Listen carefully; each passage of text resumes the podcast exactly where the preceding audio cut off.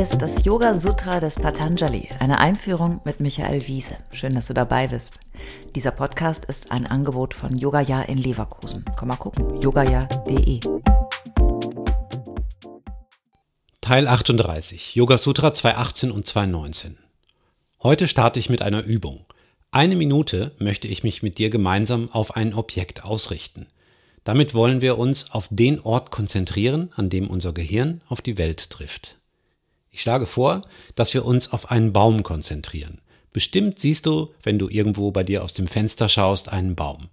Wenn du keinen Baum in der Nähe hast, zieh entweder um oder nutze ein Foto von einem Baum.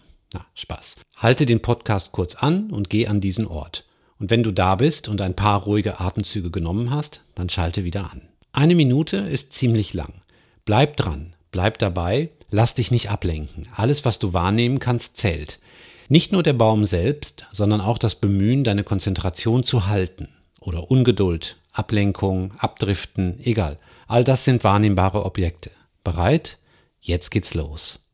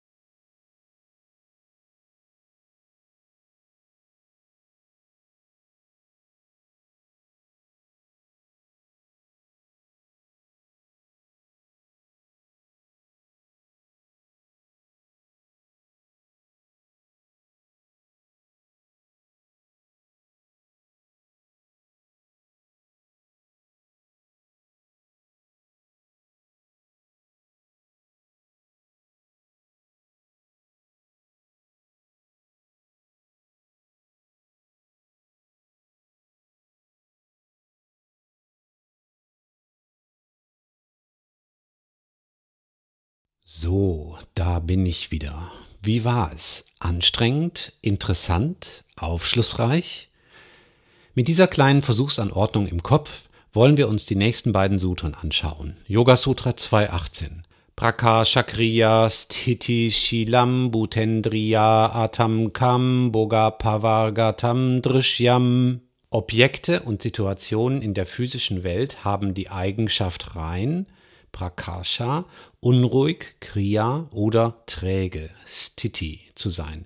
Sie sind physisch oder feinstofflich, führen zu kurzzeitigen Genuss oder langfristiger Erlösung.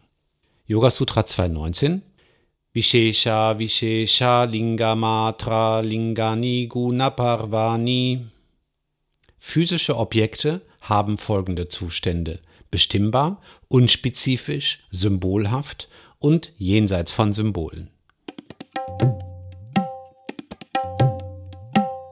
Unsere kleine Übung sollte dir eine Idee geben, worum es hier geht. Es geht um die Schnittstellen, an denen unser aktiv wählendes und bewertendes Bewusstsein auf die objektive Welt trifft.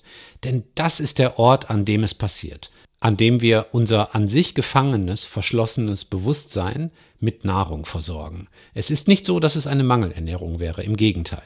Das Buffet der objektiven Welt ist ständig bis zum Biegen voll und wir schlemmen, bis wir nicht mehr können.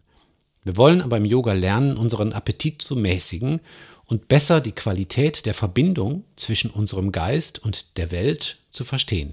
Hier kommen die drei Gunas ins Spiel. Sattva, das Helle, Rajas, das Aktive und Tamas, das Träge. Ich habe diesen drei Grundqualitäten schon die gesamte Folge 10 gewidmet. Vielleicht hast du im Anschluss Lust, nochmal reinzuhören.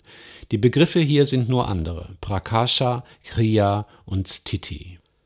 Auch die moderne Wissenschaft weiß, dass der bevorzugte Zustand aller Wesen und Dinge der träge Zustand ist. Nein, nein, wirklich nicht ironisch oder zynisch gemeint. Trägheit ist nichts Negatives. Der Baum, auf den du dich gerade konzentriert hast, ist durchaus träge, oder? Das ist sogar seine Natur. Und doch braucht er ganz viel Aktivität, also Kriya, um sich gegen die Schwerkraft durchzusetzen und in den Himmel zu wachsen. Und wir finden in einem großen gewachsenen Baum in seiner ganzen Balance und Anmut eben auch das Leichte, das Klare. Das ist die dritte Qualität. Wir können dieses Spiel mit allen Objekten machen, die wir betrachten, auch uns selbst. Unsere Trägheit oder positiver ausgedrückt unsere Standhaftigkeit, eine Qualität, die wir im Yoga sehr üben.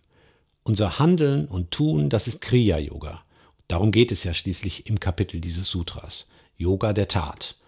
Aber auch Prakasha oder Sattva, das Lichte, das Reine und Klare. Das sind auch in uns Qualitäten, die sowohl körperlich wie psychisch wahrgenommen werden können. Wenn es um physische Objekte geht, wie den Baum, eine Blume, einen Tisch oder ein Tier, ein Mensch und so weiter, dann, so Sutra 219, können wir unterscheiden zwischen folgenden Zuständen. Bestimmbar, unspezifisch, symbolhaft und jenseits von Symbolen. Was soll das nun wieder bedeuten? Kehren wir zu der Übung vom Anfang zurück. Zunächst drängen sich die objektiven, eher groben Qualitäten des Baums auf. Seine physische Größe, die Stabilität, sein So-Sein als Baum. Wir können aber natürlich nicht alles sehen. Wir müssen unsere Meditation über den Baum ergänzen über das Wissen über die Prozesse, die wir nicht sehen, zum Beispiel den Wasserkreislauf oder die Photosynthese, ohne die wir, danke Baum, nicht atmen könnten, den fortwährenden Wandel über die Zeit und so weiter. Wenn wir weiter darüber nachdenken, würde man feststellen, dass so viele Rahmenbedingungen nötig sind, damit wir heute auf diesen Baum schauen können. Es ist ja auch kosmisch betrachtet überaus unwahrscheinlich, dass du zur gleichen Zeit da bist wie der Baum und auf ihn schauen kannst.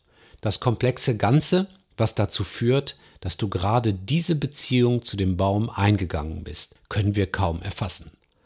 Dann geht es aber noch weiter. Jenseits all dessen steht die Erkenntnis, dass das ganze Universum, in dem wir nur ein winziges, vorübergehendes Nichts sind, auch nur ein Universum von unendlich vielen ist. Dass jedes Molekül, jedes Atom, das diesen Baum ausmacht, bereits seit Jahrmilliarden als Baustein für die Welt fungiert. Wenn wir für Moleküle kleine Modelle bauen und Symbole vergeben, dann versuchen wir genau, das Unbegreifliche besser begreifbar zu machen, im besten Sinne des Wortes. Aber uns wird dennoch schnell klar, dass die dahinterstehende Kraft, der Antrieb, der das alles entstehen und wachsen lässt, auch über das Symbolhafte weit hinausgeht. Und so kannst du, wenn du nur bereit bist, deine Unterscheidungskraft zu üben, in dem Baum den ganzen bisherigen Kosmos sehen und die gesamte Zukunft, die sich noch nicht manifestiert hat. Und schon wirst du eins mit allem, wie ein Tropfen in einem riesigen Meer. Das ist Physik, das ist Chemie, das ist die objektive Welt, das ist keine Esoterik, das ist Yoga.